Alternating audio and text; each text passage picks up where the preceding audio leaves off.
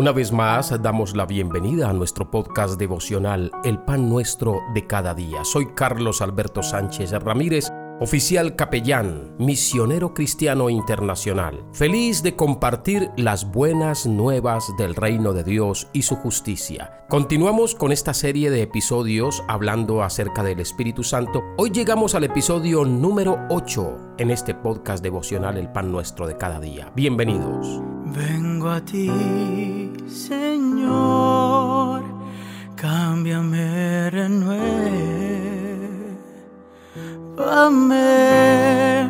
por la gracia que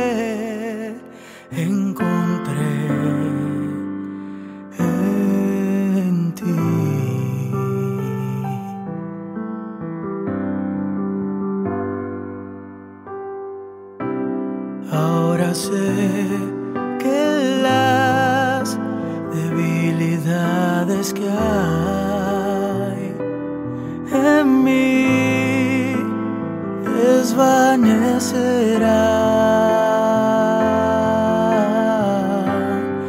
por el poder de tu amor.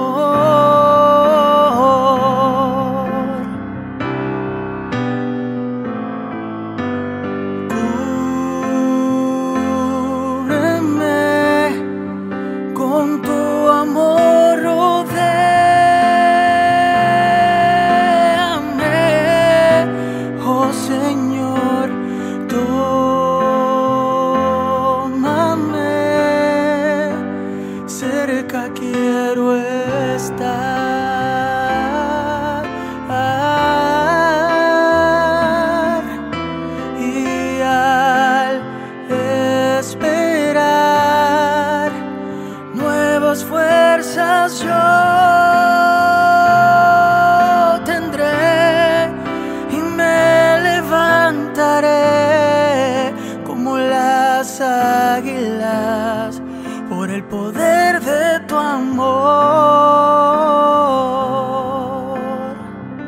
Gálatas 5:22. Mas el fruto del Espíritu es amor, gozo, paz, paciencia, benignidad, bondad, fe, mansedumbre, templanza.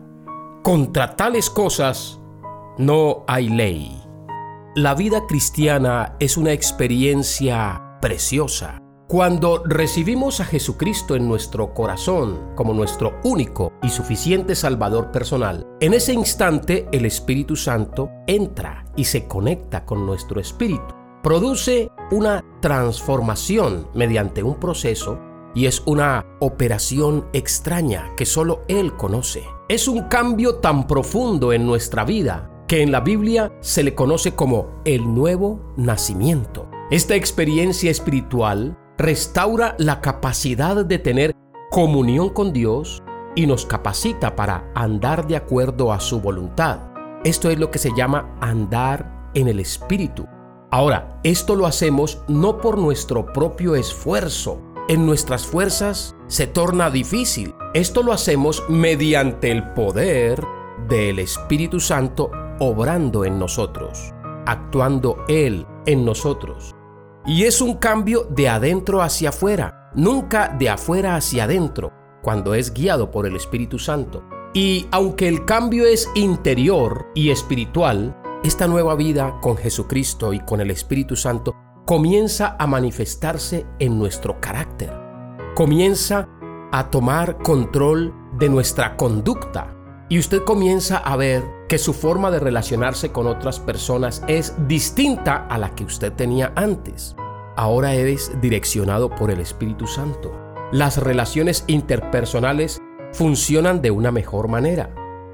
El modo de pensar suyo es diferente. Usted comienza paulatinamente a pensar como Cristo, a creer como Cristo, a hablar como Cristo y a actuar como Cristo. Y esa debe ser nuestra meta. A todo este proceso de transformación, a esa manifestación de la nueva vida espiritual en Cristo, se le conoce como el fruto del Espíritu Santo. Y tiene nueve cualidades que son el amor, el gozo, la paz, la paciencia, la benignidad, la bondad, la fe, la mansedumbre y la templanza. Y dice la palabra que contra tales cosas no hay ley.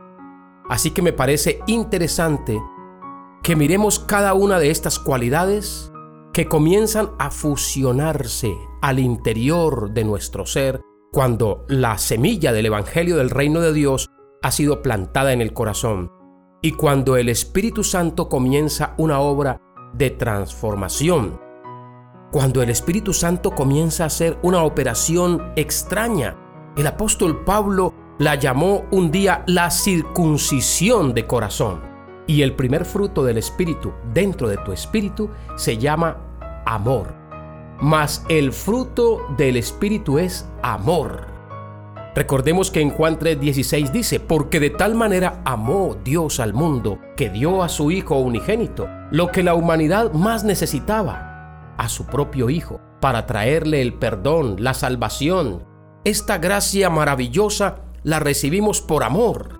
El amor cristiano no es una simple experiencia emocional. El amor cristiano es la facultad de amar incluso a los enemigos, como lo dice Jesús. Oísteis que fue dicho, amarás a tu prójimo y aborrecerás a tus enemigos, pero yo os digo, Amad a vuestros enemigos, bendecid a los que os maldicen, haced bien a los que os aborrecen y orad por los que os ultrajan y os persiguen, para que seáis hijos de vuestro Padre que está en los cielos, que hace salir el sol sobre buenos y malos, y que hace llover sobre justos e injustos.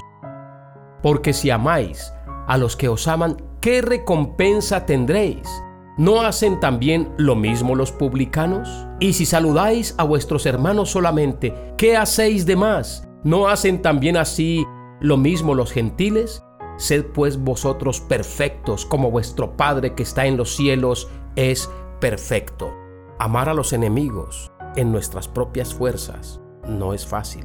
Orar por aquellos que os ultrajan, nos calumnian y nos persiguen no es tarea fácil pero si lo hacemos en la carne, en nuestras propias fuerzas. Pero si dejamos que el Espíritu Santo tome el control de nuestro corazón, nosotros vamos a amar a nuestros enemigos a través de la gracia de Dios, por medio de los lentes del perdón.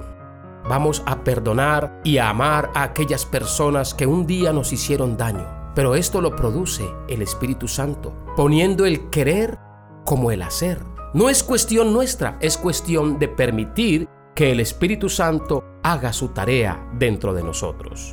Si Dios nos presta la vida, mañana estudiaremos más sobre el fruto del Espíritu Santo. Recuerden las palabras de nuestro Señor Jesucristo. No solamente de pan vivirá el hombre, sino de toda palabra que sale de la boca de Dios. Un abrazo fraternal y bendiciones del Altísimo.